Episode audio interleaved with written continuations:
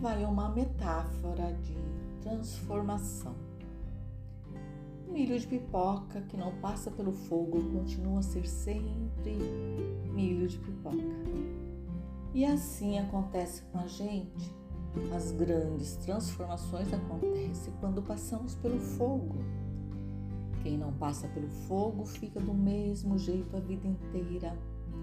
São pessoas de uma mesmice e uma dureza assombrosas, só que elas não percebem e acham que seu jeito de ser é o melhor jeito de ser. Mas eis que de repente vem o fogo. O fogo é quando a vida nos lança numa situação que nunca imaginamos a dor.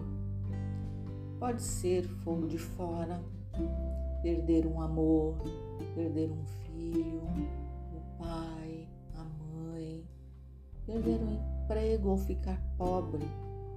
Pode ser também fogo de dentro, pânico, o medo, ansiedade, depressão ou sofrimento cujas causas ignoramos. Há sempre o recurso do remédio, apagar o fogo. Sem fogo, o sofrimento diminui. Com isso, possibilidade da grande transformação também.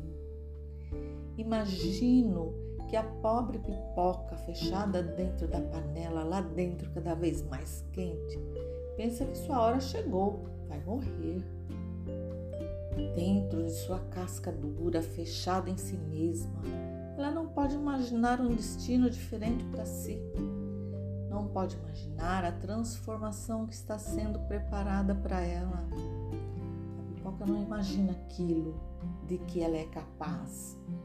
Aí sem aviso prévio, pelo poder do fogo, a transformação acontece. Bum!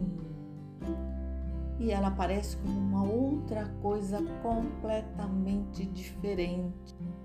Algo que ela nunca imaginava, nunca havia sonhado.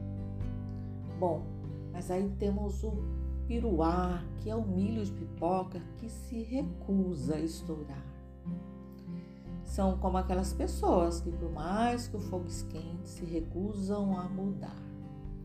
Elas acham que não pode existir coisa mais maravilhosa do que o jeito delas serem. A presunção e o medo são a dura casca do milho que não estoura.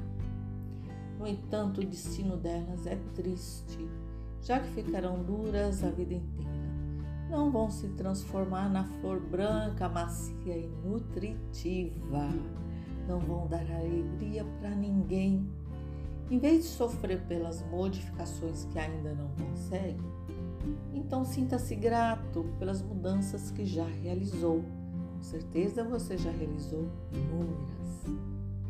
Essa é uma parábola de Rubem Alves, extraído do livro O Amor que Acende a Lua.